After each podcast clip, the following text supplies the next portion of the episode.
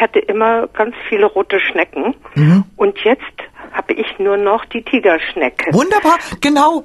Und das, äh, die frisst äh, nämlich alle anderen Schnecken auch. Ah, ich, ich hab, das habe ich gehört, dass ja. die, die, Tigerschnecke ein Nützling ist. Genau. Und äh, sie wird ja ziemlich groß und ja. sieht etwas ähm, unheimlich aus ja, wie, wie eine kleine, kleine Schlange. Schlange. Ja, ja.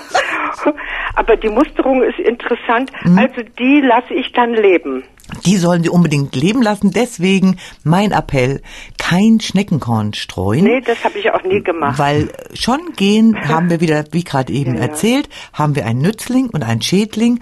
Und wenn der Nützling richtig stark werden kann, dann verschwindet der Schädling. Denn mit Schneckenkorn allein kriegt man auch die rote Wegschnecke, die aus Spanien nee, kommt, normal nee. nicht bekämpft. Nee, das habe ich auch nie. Ich habe sie immer abgelesen und ja. in die städtischen Anlagen geschmissen. Entschuldigung. Die, die freuen sich, Frau.